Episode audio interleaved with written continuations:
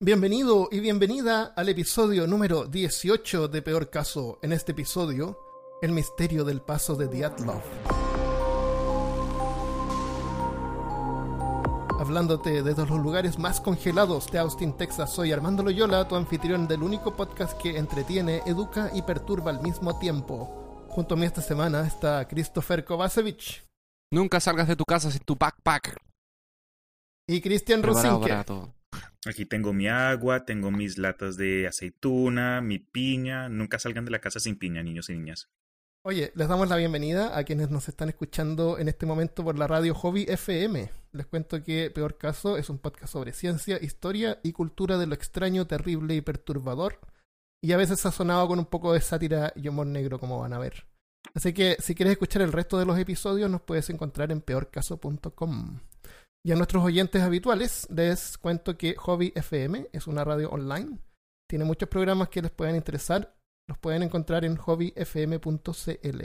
Regresemos ahora. El tema de hoy lo va a presentar Cristian, así que eh, dale con la introducción.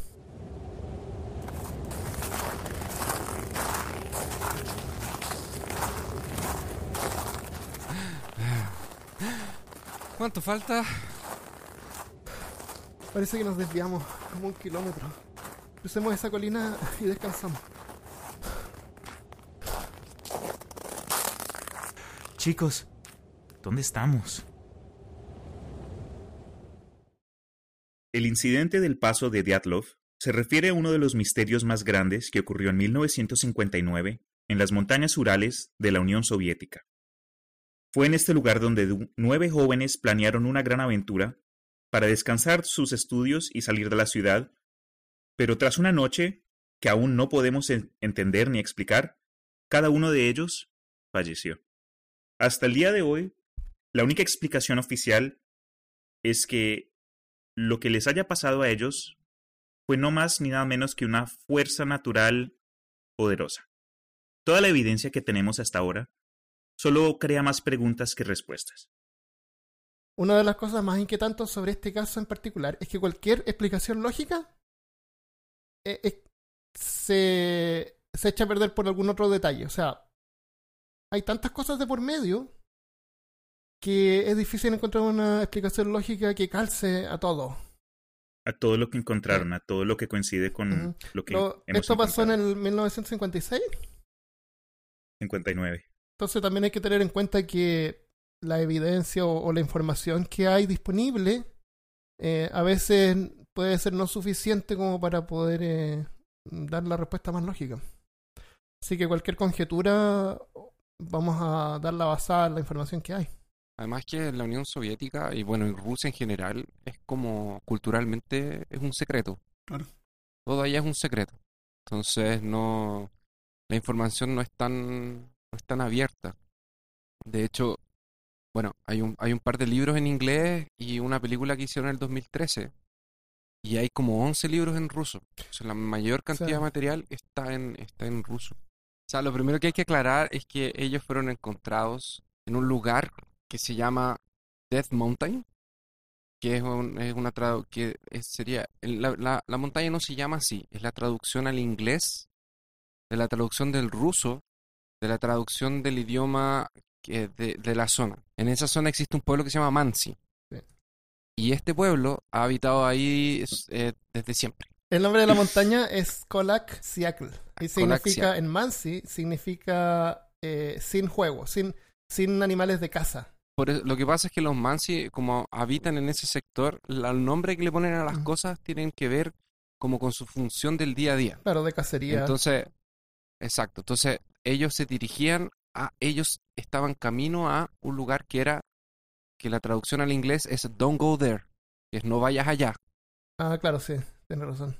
Y pasaron por el pie de la montaña que se llama No hay juego o, o de- Es que hay mucho sensacionalismo, entonces es como que la traducción la forzaron un poco Sí. para que se- suene así como más, wow, Para que fueron a la montaña más- de la muerte.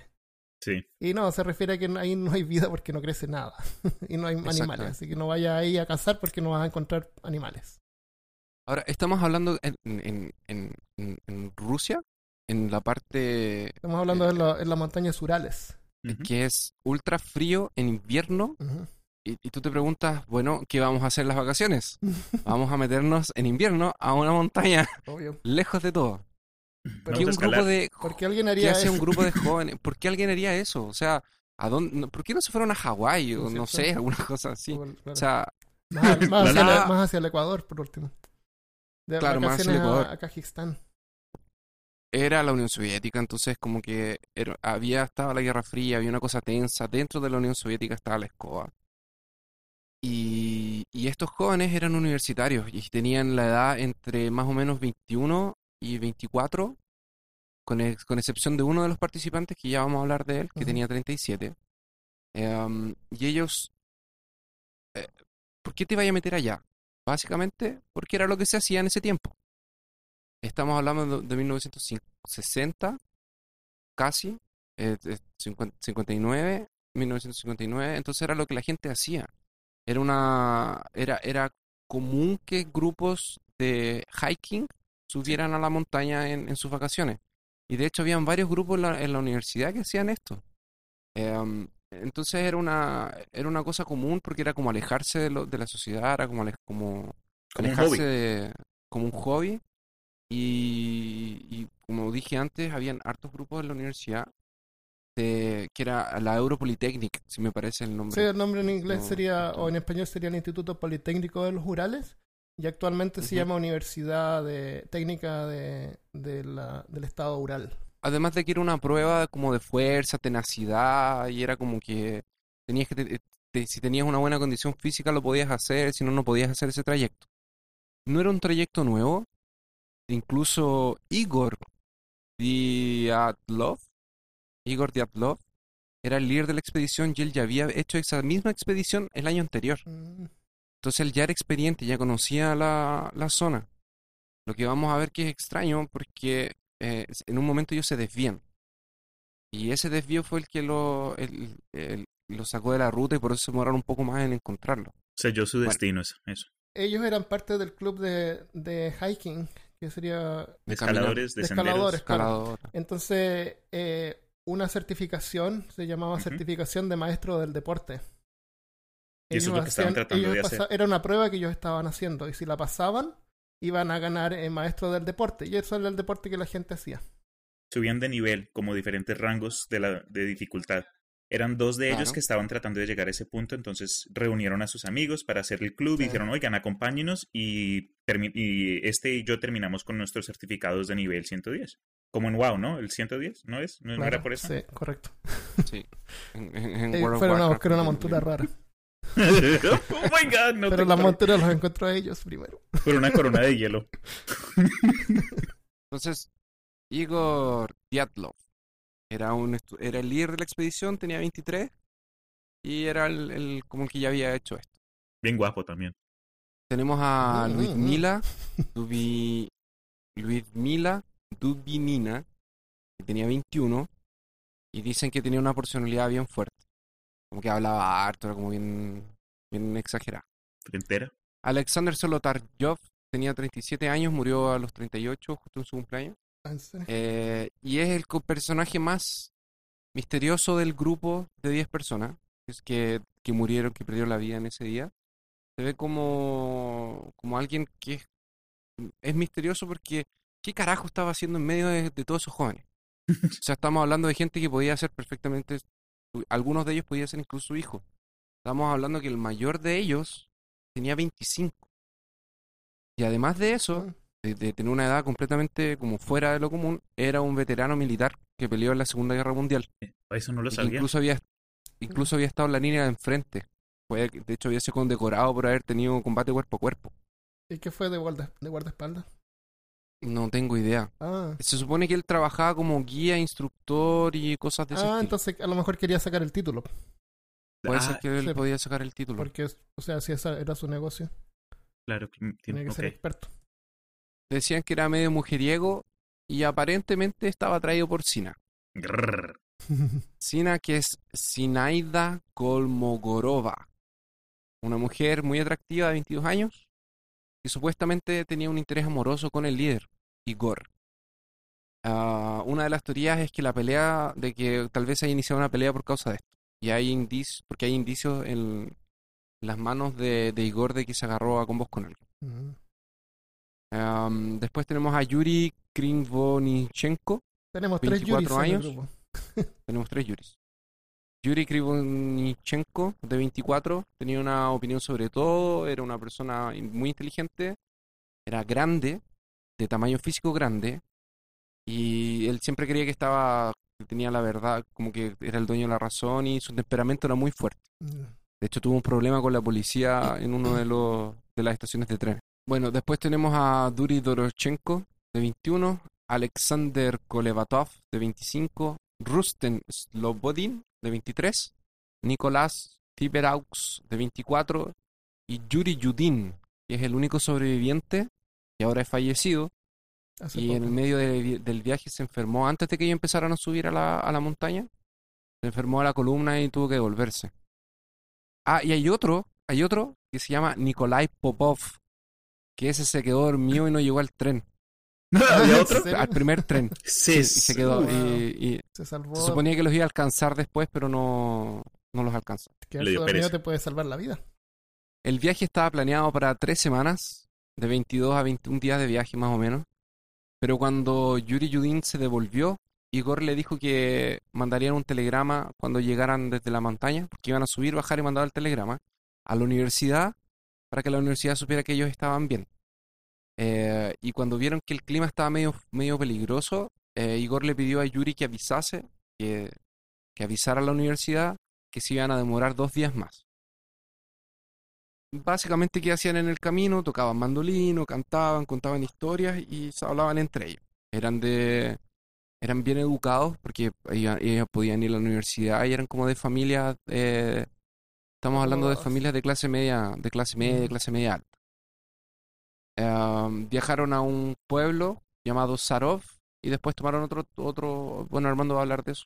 Eh, y es en ese trayecto que Yuri se enferma el- y se devuelve el 26 de enero.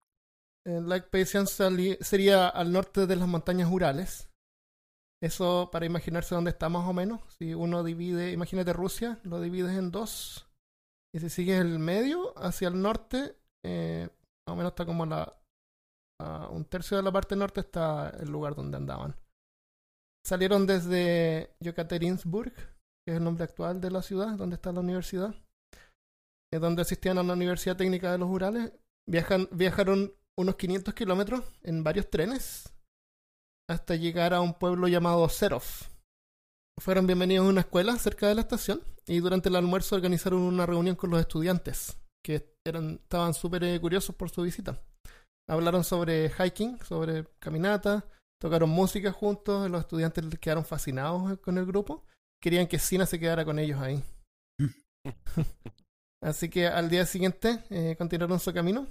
Luego de 70 kilómetros en bus y 40 kilómetros en camión, llegaron a eh, que en ese tiempo era el último asentamiento habitado al norte de la región y de donde iniciaron la caminata.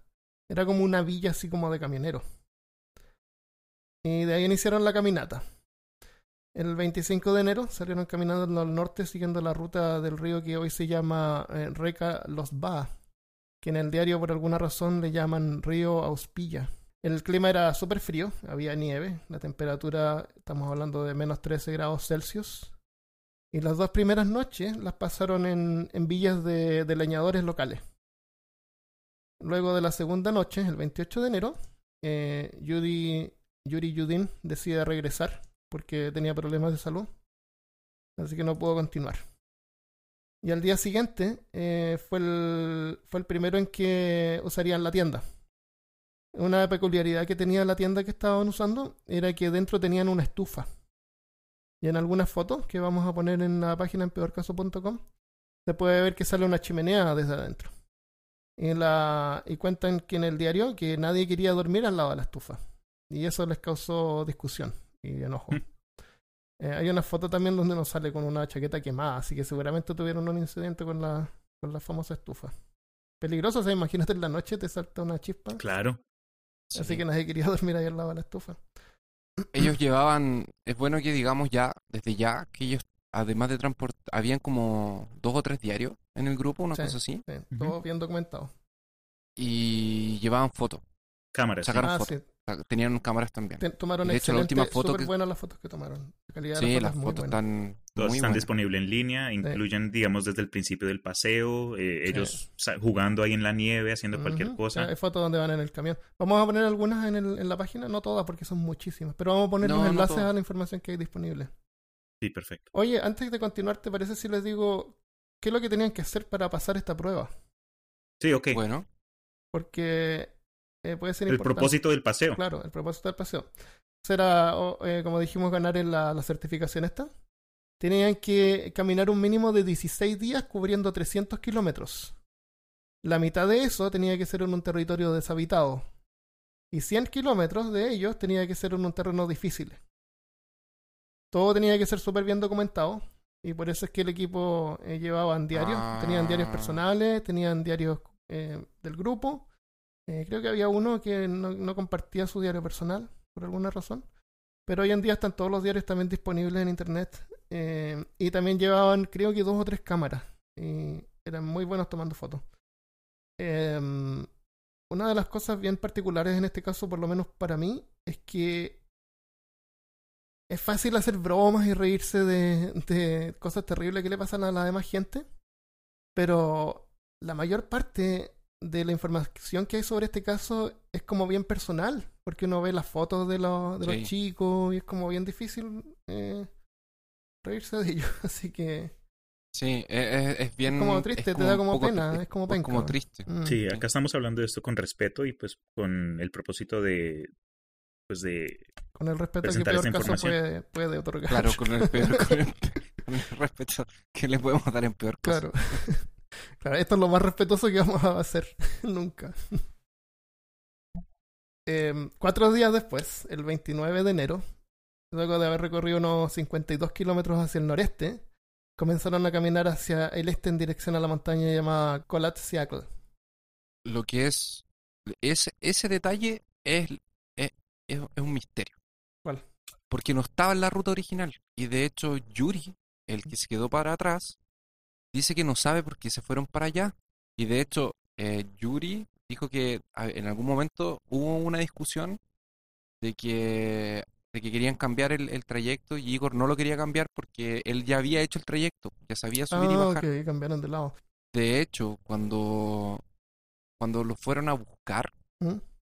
al principio no los encontraban, no habían encontrado ni el campamento base de ellos, porque estaban en un lado que no estaba en la ruta que ellos dijeron que iban a hacer. Ah, ok. exacto. Em, eh, durante el camino encontraron algunos árboles marcados misteriosamente. Eran a- abedules que les habían sacado algo de corteza para como despejar una parte más lisa y tenían como líneas y cosas marcadas con pintura. Hay, hay un par de fotos de eso también. Ah, resulta que eran marcas de los aborígenes, de los Mansi, que usaban para comunicarse. Y seguramente eran marcas así como cuántos hay en el grupo o cosas por el estilo. Direcciones puede ser. Claro, eso era. Eh, tres días después, el 31 de enero, llegaron al pie de la montaña que iba hacia el valle Auspilla, que seguramente es el lugar que tú dices que, que se traduce como no vayas ahí. Y en esa parte, a- ahí ya el terreno se iba a poner más heavy. Entonces, la velocidad del viento la describen como la velocidad del viento cuando un avión despega. Y, y la nieve, un metro veinte centímetros de profundidad en esa área. En, en ese lugar entonces tuvieron que dejar eh, algunos ítems. ¿Cómo se dice catch en español? Dinero, No catch, catch como caché. Un caché, así como dejar así cosas.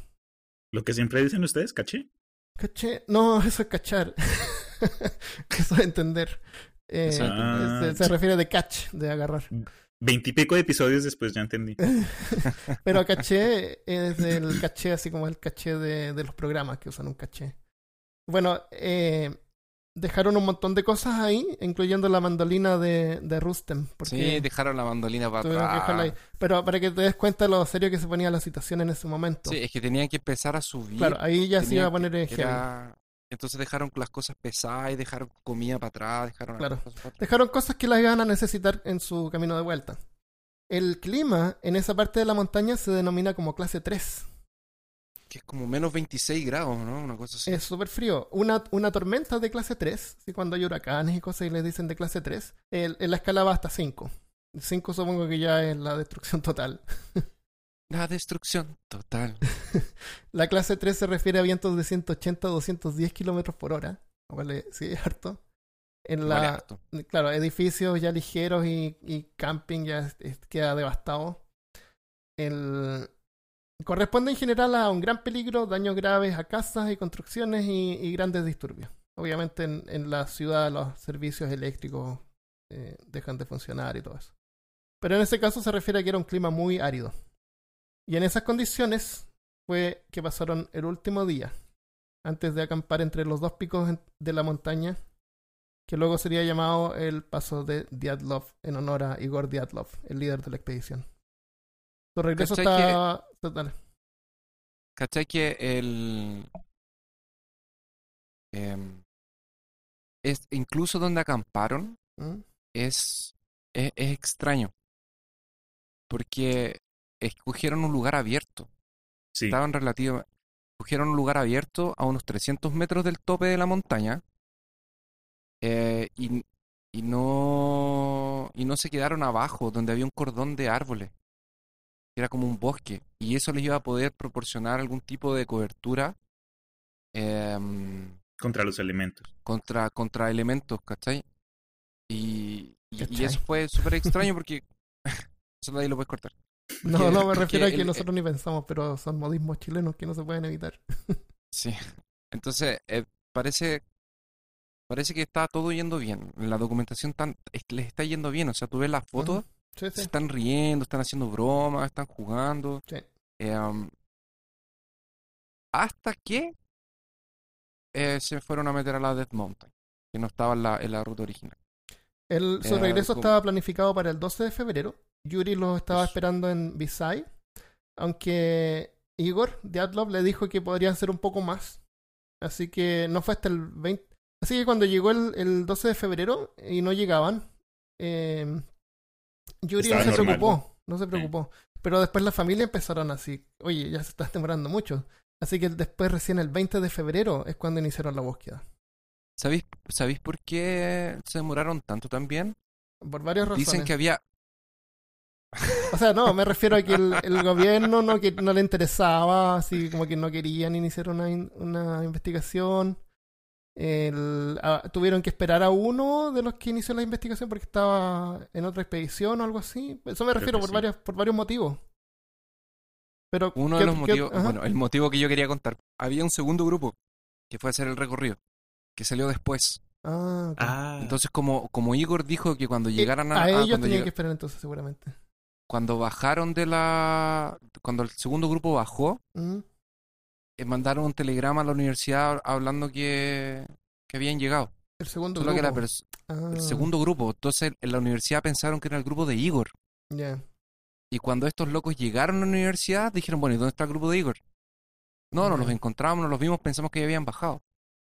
Porque ellos en el camino tampoco no, no se cruzaron. Porque estaban, porque exactamente por eso, porque estaban fuera de la ruta. Fuera de la ruta, claro. Wow. Eh, bueno, se acampa- acamparon unos 300 días en el, en el, o sea, unos 300 metros del tope de la montaña. Eh, y como te digo, es extraño porque la mayoría de los expertos, así como de, de, de hiking, con los que han hablado, dicen que tu instinto no te dice que te quedes a, a- a campo abierto, te dice sí. que te vayas a, a esconder a... Entonces, to- tomar la decisión de quedarse ahí fue como medio... medio heavy. Pero lo que está diciendo Christopher sí, sí lo he leído también de mi lado, porque supuestamente estos no eran principiantes, estos eran escaladores con experiencia, Sí, que ya sí, sí. sabían eh, el clima, eh, ya entendían más o menos lo que, a lo que iban a ir, y el hecho de que el líder en sí, Igor, tomó la decisión de quedarse eh, en, un, en un área donde otra persona en esa situación no lo hubiese hecho, añade al misterio, ¿saben? Eh, Sí, puede le ser- pone algo más de... ¿eh? Porque Bueno, como entonces- fue el último... Porque como ellos se desviaron y fue el, el- Porque el, el mismo día en el que se desviaron fue el día en el que desaparecieron. sí, Entonces no hay entrada en los diarios. No escribieron nada de lo que había pasado el día ante- ese día. No, eh, dato curioso es lo que dicen de que posiblemente hayan iniciado su viaje ese día, pero se regresaron por alguna razón, es que ciertos, eh, ciertas cosas que, que encontraron los hacen creer que, que una de las posibilidades o una de las explicaciones de lo que les haya podido pasar fue que mm, habían notado algo durante el transcurso del día, que cualquier acontecimiento que, que les ocurrió no fue algo que, que inició de buenas a primeras, que ellos habían notado algo, puede ser que, como dijiste tú, eh, estaban caminando y encontraron algo que no, que los forzó a regresar y después ya cuando era de noche regresó o fue como una secuencia de, eventos o porque encontraron A ocurrió B eh, en lugar de que hubiese pasado de, de, la nada. Aunque obviamente todo esto es todo especulación porque, como dijimos desde un principio, eh, no hay nada concreto, hay más, hay más preguntas que más. Pero con respecto a, lo que ocurrió, porque para este punto ya sabemos que, bueno, eh, de dónde salieron, quiénes eran, a dónde iban, pero aún no sabemos qué pasó después. Como decía Armando, fue gracias a, mm, al trabajo pues, más de, lo, de la familia, porque sentían que el tiempo que había pasado, eh, algo, algo andaba mal. Y aunque a Yuri, eh, Igor le había dicho que posiblemente iban a pasar un poco más de tiempo de lo esperado, eh, cuando ya por fin iniciaron el, el equipo de rescate gracias a, a, un grupo de voluntarios de estudiantes y, y, y profesores de la universidad, mm. fue que el, el 20 de febrero eh, salieron hacia, hacia el área para, para, para, encontrarlos, para ver si estaban vivos. Eh, este primer grupo fue el que, el que encontró las tiendas de campaña, la tienda de campaña, el caché donde dejaron sus cosas. Y uno de los estudiantes que estuvo ahí describió lo siguiente, dijo que eh, la tienda de campaña estaba medio rota y cubierta de nieve y por dentro estaban las cosas de, de, estos nueve individuos, incluyendo sus, zapatos y su ropa, lo cual fue la primera clave de que algo estaba mal, porque después de no escuchar de ellos tras eh, tres, cuatro semanas, lo primero que encontraron de ellos fue una tienda de campaña totalmente destrozada y tiendas de ropa, eh, prendas de ropa que son necesarias para la supervivencia en esta clase de clima. Entonces ahí fue la primera eh, red flag. Algo, algo, algo está mal, algo no está bien. El 26 de febrero, gracias a los esfuerzos de, los, de, de todos los grupos de, de, rescate, porque ya para ese entonces se metió el ejército, se metió el gobierno, se metió eh, varios, se metieron varios otros grupos para, para poder encontrar a estos nueve personajes. Dicen, dicen que incluso fue una expedición de la KGB, pero eso no, no es comprobado, es como alguien los vio. La KGB era, la, la, inteligencia de ellos en ese tiempo. Bueno, como decía, el 26 de febrero del 59 fue cuando encontraron las primeras señas de, este grupo perdido. Eh, eh, después de haber encontrado el área donde quedó su tienda de campaña totalmente destrozada, eh, sí, eh, expandieron su, su área de búsqueda. Y fue ahí entonces cuando se dirigieron al área emboscado, donde el, que el grupo se había encontrado del camino hacia, hacia las montañas. Y ahí encontraron eh, residuos de, de, un, de fuego, ¿sabes? Que habían tenido un, una fogata. una, una fogata, una fuente de, de calor. Y ahí fue donde encontraron los primeros cuerpos, los primeros dos cuerpos. Sí, pues sí, al final lo, encontraron. Bueno, ellos andaban con perros. Los, los Mansi tenían perros adiestrados para encontrar gente congelada. Y mm, andaban, andaban buscándolos con perros y todo. Y cuando ellos están tratando de encontrar, eh, el, uno de los grupos de búsqueda están tratando de encontrar un mejor lugar para colocar la base, es cuando se encuentran con, o sea, los encontraron casi de suerte. Oh, wow. Porque no los estaban buscando allí. Estaban buscando un lugar para la, estaban, buscando un, lugar para la base, para, para otro campamento, para un campamento de ellos. Ok. Y bueno, sí, entonces ahí fue donde por casualidad se toparon con, con los primeros dos cuerpos. Eh, ya cuando encontraron, digamos, un, un, un, área de un área específico, eh, se entraron más hacia los árboles y dentro de, de estos eh, fue aquí donde encontraron los, los próximos tres cuerpos. Estos Era Krivonichenko y Doro- Dorochenko. Y, los, y, ok, lo raro, primero que todo, no solo de primero encontrar la tienda de campaña y la ropa de ellos, los primeros dos cuerpos, 99% desnudos. Lo único que tenían eran sus calzoncillos.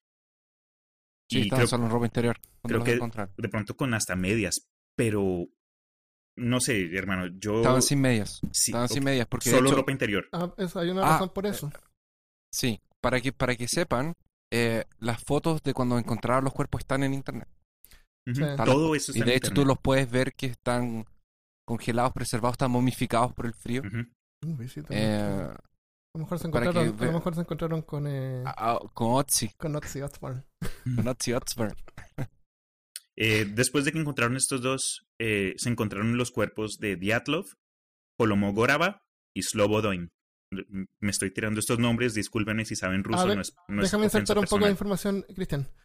La razón por la que algunos cuerpos los encontraron sin ropa es porque aparentemente eh, varios de ellos murieron mientras el, el grupo estaban juntos y el resto del grupo tomó su ropa Sí. para abrigarse ellos mismos.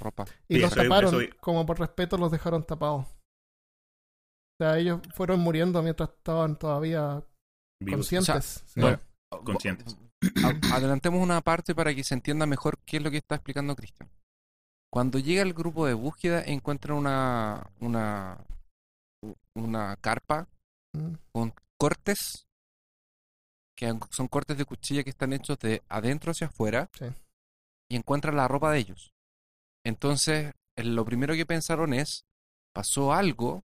Ahora, porque tú, tú me preguntas, ¿por qué no abrieron el, por qué no usaron la puerta de enfrente? Sí. Bueno, primero porque en ese tiempo no habían zippers.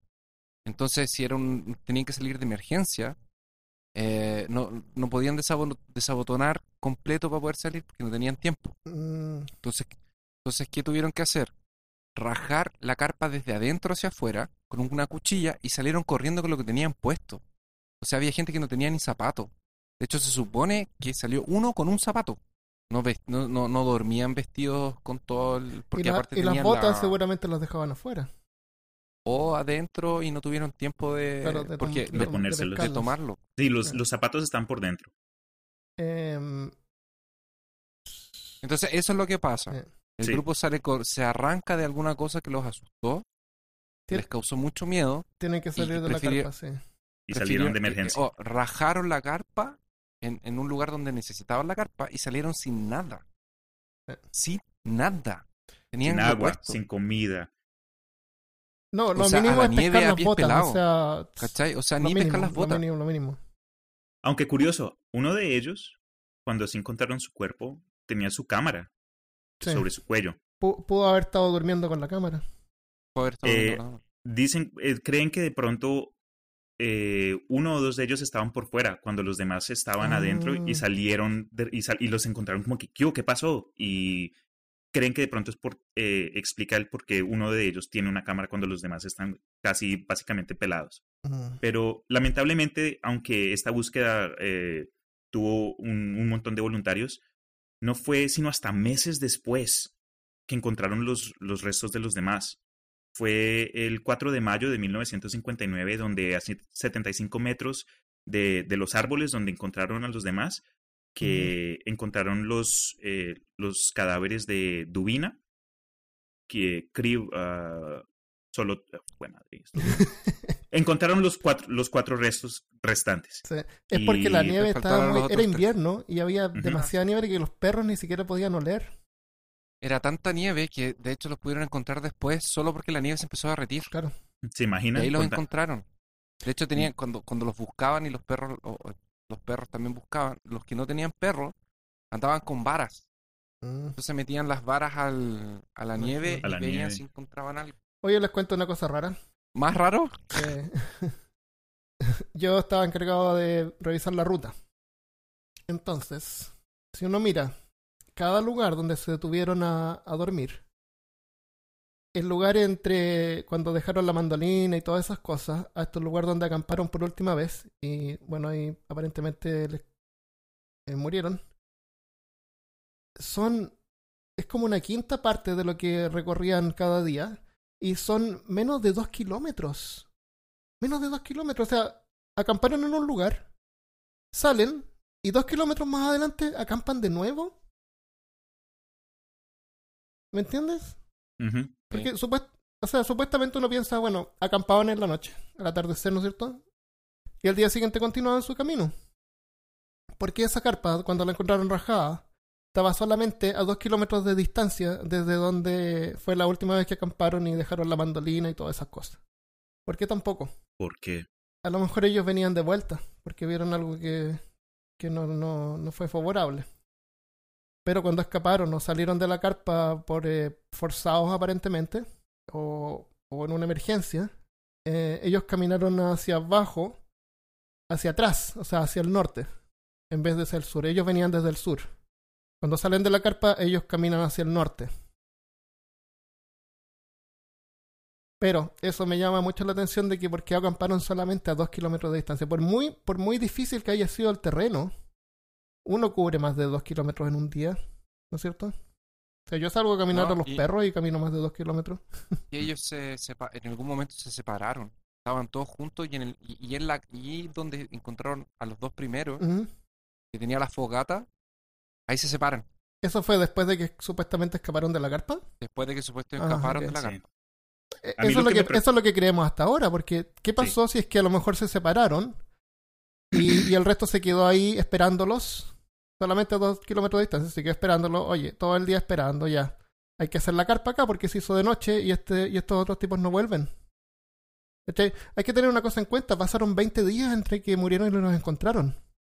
Entonces, entre ese margen, eh, la, no, hay, no hay nada que nos indique qué pasó cronológicamente. Lo que sí es que la comida en, en su estómago eh, la habían consumido hace menos de 6 horas. la- el Antes último alimento. Sí. Pero no estoy seguro si todos ellos, porque yo sé que un par acampó, eh, hizo una fogata. Entonces, lo que estoy diciendo es lo siguiente: a lo mejor ellos llegaron ahí, unos se separaron, a lo mejor pelearon, como tú dices, encontraron marcas en, lo- en los puños, pelearon, algunos se separaron. Y el resto se quedó esperándolos a que se les pasara el amorramiento y regresaran. Y se les hizo de No, noche. pero- Puede ser. Y tuvieron que acampar solamente a dos kilómetros de distancia donde habían acampado antes. Pe- eh, entre comillas, perdiendo el día. ¿Me entiendes? Ok, Puede ser. Ya entiendo tu punto. Puede ser. Mm. Eh, tengan, en- eh, pues, con todo esto dicho, I mean, aparte de, de, de lo que no sabemos, lo que me da más miedo fue el estado en, en el que encontraron los cuerpos. Y los cuerpos estaban hechos mierda. Pero no todos. No todos, pero los que sí, Y eso, es que eso es lo extraño, porque, eso es lo extrañísimo. porque y de, y de hecho, los cuerpos no estaban dañados igualmente. Cada, sí, O sea- exacto. No tenían las mismas, clas- las mismas heridas. Alguna cosa los, los hace sentir mucho miedo y los al, al punto de rajar la carpa y salir todo el mundo corriendo. Vamos a colocar el mapa ahí para que, para que vean. No, lo que yo que, lo que yo decía era que para que la gente entendiera es que ellos salen de la carpa, por la razón que sea, salen, salen cortando la carpa, salen solamente con lo que tenían puesto.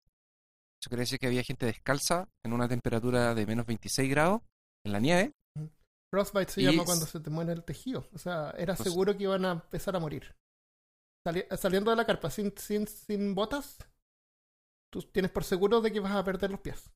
Así, 100%. No, No hay 100%. chance. Y, y, y de hecho, probablemente lo que más aguantaron fueron ocho horas. Suerte. Sí. Uno de los grupos de búsqueda, como dijo Cristian, encontró a, a estos dos sujetos que habían muerto de hipotermia y estaban básicamente en ropa interior. Ellos tenían quemaduras en los pies y en las manos, como si hubiesen colocado las ma- eh, como si hubiesen colocado sus extremidades directamente en el fuego. La mayoría no tenía zapatos, entonces probablemente estaban tan congelados y estaban tan, tanto perdiendo perdiendo tanto, perdiendo tanto la sensibilidad y teniendo la frostbite, como dice Armando, que en Mm, el desespero tienen que haber tirado las manos y, lo- y los pies al fuego directo Puede para que se ser. calentara. Sí. Por eso tenían quemadura. Después de que mueren, el resto tomó su ropa, lo que... pero no volvieron al campamento. O sea, lo que los hizo salir todavía estaba ahí, supuestamente. Y por eso no volvieron inmediatamente a buscar refugio y abrigo. Y, y aparte, otra cosa, había un veterano de la Segunda Guerra Mundial en el grupo. O sea, lo que los hizo salir no fue una cosa poca. Porque estamos hablando de un gallo Mm. que combatió en la primera, en primera fila. Estaba, estaba en el campo de batalla, con combate cuerpo a cuerpo. Ahora, el árbol también es interesante Sí, porque encontraron restos de piel eh, en, en, en, en los pedacitos. Encontraron piel en, en el árbol. Eh, se cree que trataron de, unos dos al menos trataron de subir al árbol. Uf, Ahora, ¿por qué quisieron subir al árbol? ¿Se estaban arrancando de algo? ¿O eh, querían ver el campamento? o los como lo estaban árbol era- buscando. era- eh, el árbol más. era lo alto suficiente Claro. para ver si tal vez lo que los hizo salir del campamento estaba todavía ahí. Ahora, ¿cómo prendieron el fuego? Tampoco sé, porque no tenían nada para prender fuego. Muy cierto. Em, después encontraron a Sina el 27 de febrero. Igor estaba un par de metros más atrás. Y Rusten estaba en medio de los dos. Eh, los tres, al parecer, estaban tratando de volver a la tienda. Eh, por la posición de los cuerpos, se cree que ellos estaban como caminando de vuelta hacia, hacia la tienda de donde se habían arrancado. Eso fue el 10 de marzo. Ahora, encontraron. encontraron a, a, a Rusten el 10 de marzo y solamente dos semanas después de encontrar a la Sina y a Igor Mm. porque la nieve lo había tapado. O sea, no lo podían encontrar. Rusten tenía eh, marcas iguales a la de Igor en, la, en las manos, en los puños, como si hubiesen, como si hubiesen tenido una pelea de puños. Eh, y lo- los otros tenían heridas internas. Una, la otra, que es la Li, Liudi, la Liudidma, esos eran los tres que encontraron en, esa, en esas condiciones. Ellos tenían marcas en, lo- en, lo- en- en los nudillos, que parecía que habían tenido alguna eh, pelea y tenían al- algunas costillas quebradas. Ese fue el segundo grupo que encontraron. Después. Ah, y Rusten tenía la cabeza, tenía una marca como si le hubiesen dado un, con un palo. Tenía una fractura en el cráneo. Pero eh, no estoy seguro, pero yo en una parte leí que sí, tenía una fractura en el cráneo, tenían eh, costillas rotas, pero no habían hematomas. Por fuera no, No, había ninguna muestra del daño. Ahora no sé si el hielo a lo mejor tiene parte de eso, porque cuando uno se pega como que se pone hielo. Y bueno, ahí Puede estaban ser. en el hielo. a lo mejor en eso causó, puede ser. causó que no que se, no se hematoma. producieron hematomas. Lo de la Pero fue no como si hubieran sido golpeados con un objeto contundente. Eh, solamente Rusten tenía la marca en la cabeza, por lo que yo sé. El otro grupo en el que estaba Liu... Liudmila, le en- a ella le encontraron sin lengua, con nueve costillas rotas y con la nariz quebrada, con la nariz como si lo hubiesen aplastado. Tejido, tejido blando como los ojos y la lengua pueden ser comidos por animales. Por lo De- que vi nuevo- con ella fue que la encontraron boca abajo cerca de un arroyo, entonces Sí, pueden cerca decir de un arroyo. pueden decir que de pronto eh, fue por procesos naturales de, de- descomposición que, que los tejidos Los- blandos no estaban presentes a la hora de que los encontraron. Pero curiosamente también dicen que de la forma que la encontraron, que no murió así, que no murió boca abajo. Dado a las heridas, que antes de su muerte o después de su muerte fue que, la, que, se mo- movieron el cuerpo. Bueno, yo, ah, para que vean, yo lo que leí era que como tenía, como tenía restos de tejido blando y sangre en el estómago, parece que ella lo, en- lo engullió. Así como que lo tragó cuando en el proceso. De si se, la cortaron, no, sé, ahí sí que no sé. A Kolevatov y a Solotaryov le faltaban los ojos. Trataron de hacer fuego y fue cuando también colocaron lo que fue lo que dije antes. Ahora, ¿cómo lo hicieron para encender el fuego? No sé. La pregunta es si encendieron una fogata, ¿por qué no se quedaron cerca de la fogata? ¿Por qué no, o por qué no la alimentaron más? ¿Por qué no la mantuvieron activa? Hay dos kilómetros, como dijo Armando, entre el, el campamento y en donde encontraron a los dos, a los dos Ah, primeros. está, 2000 metros.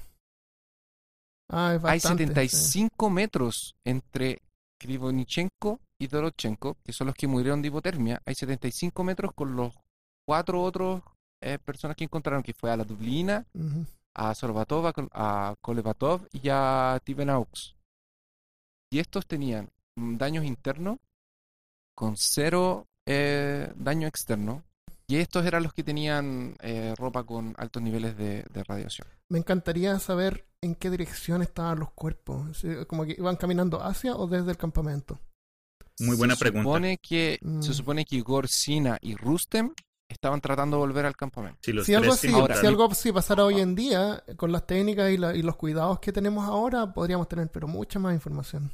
Y una idea de qué fue Sí, que porque no, no, no, no cuidaron nada la ese De hecho, tiempo no. la- las huellas no son confiables. Y además que hay que tener en cuenta dónde diablos pasó, o sea, en el medio de la nada, en la Unión la Soviética, o sea, nada. no se puede esperar tanto.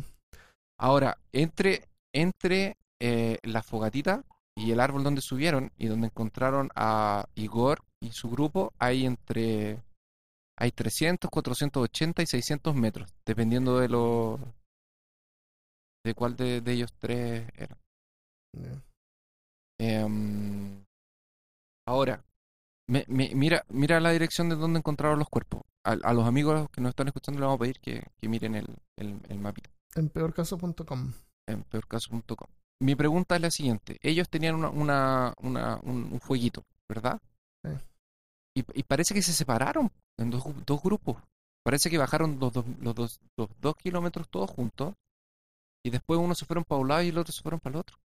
Bueno, sabemos que dos murieron ahí donde estaban haciendo la fogata, ¿no es cierto? Exactamente. Podrían haber sido como que, oye, estamos buscando el campamento, eh, hagamos la fogata, eh, quedémonos nosotros cuidando a estos dos que están a punto de morir, mientras ustedes tratan de buscar el campamento. Cuando los otros no regresaron, el resto que estaba cuidándolos, que pudo haber sido el grupo de, de, de Sina o el grupo de Ludmila, decidieron abandonar el lugar, tomar la ropa y irse. Por eso es que me gustaría saber quién tenía la ropa de ellos. Porque también es Sí, importante. sería- ¿Quiénes, ¿Quiénes son los que tenían las ropas de los que murieron en el campamento? Porque así podemos saber que fueron lo- el último grupo en abandonar ese punto, ¿me entiendes? Mm. Porque lo abandonaron luego que ellos murieron. Yo encontré algo... Cachen esto. Ok, nos va a explotar la mente, déjame sentarme. Se- se- siéntese. Cerca de ese sector hay un montón de bases militares e incluso hay un par de prisiones. Allá a donde se perdió el, el mundo. Incluso hay depósitos de armas y plutonio Mm, que habían guardado de la, de la Segunda Guerra. Mira, después agarraron muestras del hígado y los, y los corazones de algunos, porque nunca revelaron de quién, sino que algunos de los integrantes del grupo, y los compararon, porque el corazón y el hígado son los que podrían almacenar la mayor cantidad de, de- de Radioactividad. medible. Y los compararon con muestras de personas que habían muerto y sufrido un accidente. Y encontraron presencia de, y, y encontraron radiación. mm. Solamente que nunca dijeron de cuál del grupo era que tenía radiación. Mm. Sí, solamente y además hay dijeron, unos que los, los separados. Ellos están todos en, uno- en, un, en un cementerio, pero hay unos que los enterraron en otra parte. ¿En serio? Sí, y, y también eh, eh, leí de que el gobierno no, no dejó abrir los, los, ¿Los ataúdes? Los ataúdes, hay unos que estaban cerrados. Puede ser como dice Christopher porque le hicieron algunas pruebas y, Le hicieron hartas pruebas, ¿no? y pedazos. estaban... y además, claro, estaban bien feitos por el, por el problema, no tenían ojos. Eh, eh, el que tenía grandes, eh, eh, el que tenía más como eh, heridas era eh, Solotar Job, que era como... eh, parece... Tiene como la, la... Tiene las características de alguien que se hubiese, que hubiese sido como arrojado de un... ¿De lo alto? De, un, de una temperatura... Exactamente, de una altura muy alta. Puede haber sido se que se cayó, de- y- se terminó cayendo del árbol que subió. No tengo idea. Dicen que las Eh, heridas de no, ellos son parecidas a un era- choque de, de carro, Sí. como un accidente automovilístico, que el, el nivel de impacto interno que les que encontraron, las heridas internas, son muy similares a, a- a las de un accidente de carro. Hay algunos que Ahora- explican que a lo mejor se cayeron en un ravín, que es como una, un declive, pero es un declive como de, de pocos metros, ¿no? No es No algo sería, que cause ese tipo de esa Exacto. Cuan- Cuando, encontraron los últimos cuerpos, que fue el de Rus- el de, Rus- de Rustem, eh, que fue, creo que el último cuerpo que encontraron fue el de Luismila, que Ujú. fue el 5 de mayo. El Cacha lo encontraron el 5 de mayo. Wow. Cerraron la investigación. Ok, a tres meses después. O sea, encontraron el cuerpo y fue como ya, chao. Ya, baila. No continuaron investigando. Fue como lo encontramos todos, chao. Es raro que se haya demorado tanto porque si uno mira el mapa, eh, los otros tres están así como bien cerca. Sí, el caso entero en sí es un Mm. es weird al 100%. Sí, eso es el problema, que uno trata de buscar la, la respuesta más simple, que generalmente puede ser la más acertada. Pero siempre hay algo que no calza o no hay información suficiente como para poder eh, dar una respuesta definitiva. No, habla- no hablaron de los objetos que Sí, encontraron. hablemos de eso ahora. ¿Hay algo relevante que encontraron? Claro, las fotos dentro del- de las cámaras, eh, ¿qué más? Bueno, ustedes dijeron el, el instrumento. La, la- una de las cámaras tenía varias fotos bien raras. Una de estas fotos, eh, do- quiero comentarles dos. Una de estas fotos demuestra una figura sobresaliéndose de, de un fondo de árboles. Es decir, que se notaba un, un cuerpo cuadrúpedo, una persona, a lo Bípedo, lejos. bípedo. Entonces no, entonces no es cuadrúpedo, es bípedo. Eso, gracias, guys. Un, un bípedo. Tenía, no, es que tenía seis, tenía, te- era, eh, ten- era un, un, un centauro. Entonces era cuadrúpedo, pero con No, dis- discúlpenme, sí, ent- era bípedo. Y e- ese- esa fue una de las, de las últimas imágenes que encontraron en una de las cámaras que sobrevivió. Muchos creen que puede estar relacionado a la teoría de que los, los nativos del área eh, fueron responsables por la muerte, porque en la cultura de mm, los Mansi, el área es, es, tiene significado. Entonces, creen que si fue ataque por ellos, pudo ser porque en, eh, se, se irrespetó un, un área sagrado o entraron a, a donde no se debía. O sea, tenía eh, significado cultural para, para estos. Entonces, El, el, pro- el, el problema de, de que hubiese sido un ataque de los Mansi es que no se robaron nada. Y, no, y, y, y- y si lo hubiesen querido atacar, les hubiesen disparado. ¿Por qué los asustaron? ¿Para que se murieran de frío? Lo otro es que varios miembros de los Mansi ayudaron a la investigación. A- aparte, ellos se voluntariaron para, para buscarlo. Eh, sí, esa fue solo una de las, una de las imágenes bien raras que, que se encontraron en, en la cinta de, de fotos. ¿Se dice cinta de fotos? ¿Cómo, Era el Yeti. cómo se dice Se eso? dice rollo Era el fotográfico. En- en- eso, es que yo hace años que no tengo que Eh, usar- esa, esa foto que tú te refieres, Era ahí es una serie de dos fotos. Claro, en Acéptalo, una, Armando. Es el Yeti. Acéptalo. el Yeti. El, Fue el es Yeti que los atacó. Es Corenholio.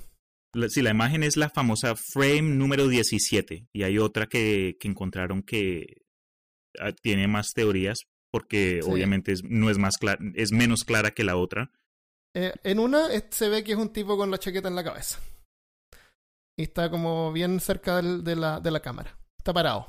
Y después hay otra que está como un poco más lejos. Como que estaban jugando, pusieron el. Se hicieron pasar por el Yeti. Eran buenos acá. fotógrafos, así que la silueta es, es negra. O sea, se, está tomada de una manera de que la luz esté por atrás, cosa de que no se vea quién es. Pero fue hecho como a propósito. Y, y lo otro que hay que tener en cuenta es que ellos eran buenos fotógrafos. No es una foto que está tomada como a la rápida. Una foto que fue Una tomada con cuidado, ¿me entiendes? Y con la tecnología de las, foto- de las máquinas de ese tiempo. Porque ellos también tenían un diario, entonces ellos iban a regresar a, a la universidad con todo esto y tenían un diario y, y parte de lo que hacían también era como ficción, como bromas. Entonces tiene el sentido de que la hayan- se hayan hecho pasar así como por el jet y ya ponte por allá. O sea, yo totalmente lo haría. Si voy a la excursión, me ponía el Slenderman, ya ponte allá, tú eres Slenderman. Son, son jóvenes. Sí, son- Sí. Tenían 21, 25 años. El único más viejo era el, el veterano de guerra.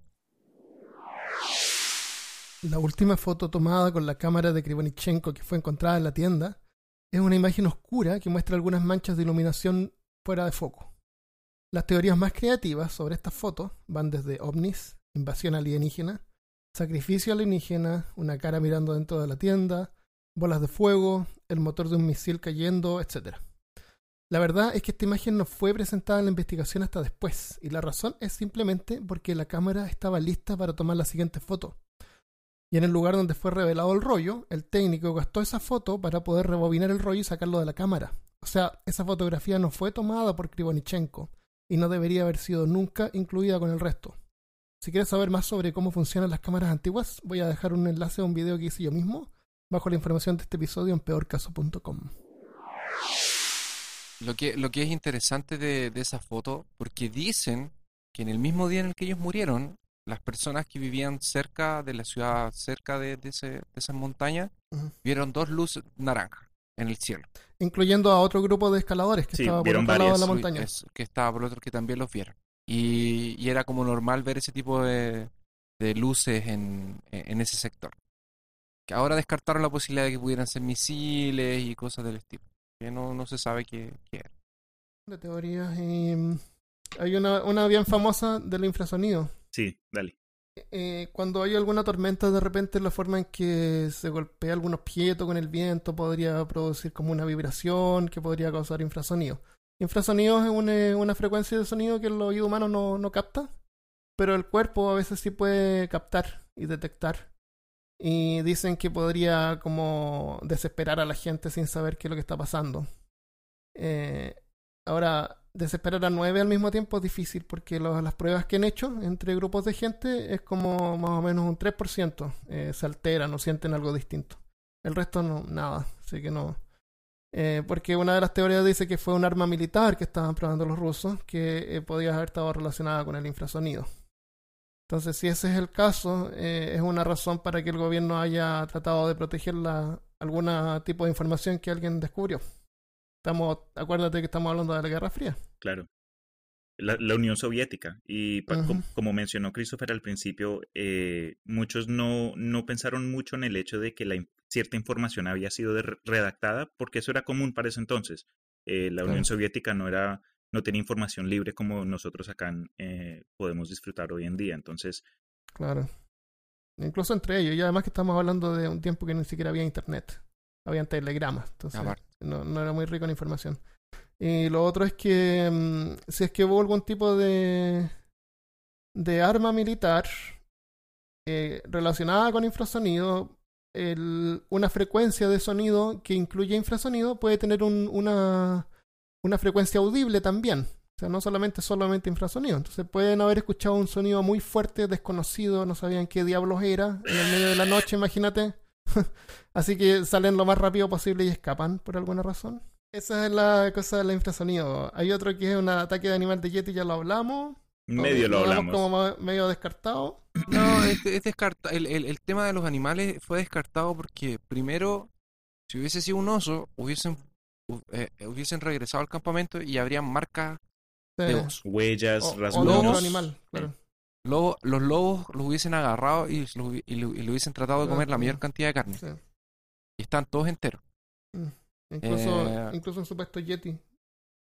El Yeti tampoco, tampoco que hay come. como... Si es que come Hab- Había personas. una teoría que dice que el Yeti es un animal extradimensional. Dicen que desaparecen. Así como el de Magorgon. No, Mm, no así. necesita, no necesita comer. Lo único que hace es asustar gente. Entra y sale. Claro, entonces está sale. Monster Inc. Fuera. Qué belleza. Claro, Monster Inc. sale por una puerta. Hay una, te- hay una teoría que también fue descartada. Es que el problema de las teorías es que cuando tú planteas, eso, eso es lo que tiene este caso. Tú planteas una cosa y alguien del grupo o alguna cosa que le pas que pasó no encaja con eso. O sea, por ejemplo, dijeron, eh, se escapó un prisionero de Gulag, que es una prisión. Y los fue y los apuntó con un arma o los amedrentó, pero tampoco pues, no se No. robó la ropa. Ay, güey. ¿Quién va a andar eh, por ahí? ¿Y quién va a andar por ¿Quién va a ahí? andar- cachai? al- algún, algún, si alguien se escapa de una prisión, se muere de No hipotermia a, a las pocas horas. po. Ah, ¿Cachai? Nadie va a Entonces no es sobrevivir como tanto. que... Sí. Lo- el ataque de los de los de los de, de- la avalancha lo vimos si los hubiesen atacado Sí. los habitantes de, de ahí tampoco los Mansi Entonces, como siempre, ha sido un gusto compartir este episodio. Espero que tú que estás escuchando también lo hayas disfrutado. Y esta semana vamos a enviar un saludo especial a Víctor Sangüesa, que siempre nos visita en la página de Facebook. Gracias, Víctor. Y también eh, a Andy Trent, que nos envió un mensaje muy alentador. Lo hizo en forma privada, así que no voy a leer el, el mensaje en forma pública, pero dice que le encanta el podcast y quisiera más. Le llamó la atención eh, algunos silencios que quedan entre medio. Así que vamos a tener cuidado para evitar eso. Así que feliz año nuevo para ustedes y a todos los que nos están escuchando. Si les gustó este podcast, compártanlo con sus amigos y nos encontraremos como siempre la próxima semana. comenten comparten Y si salen de paseo, métanse un microchip o algo así para que, para que no se pierdan. Y lleven cuerda, pues. Y piña. Llévense su piña. soy mejor con Pedro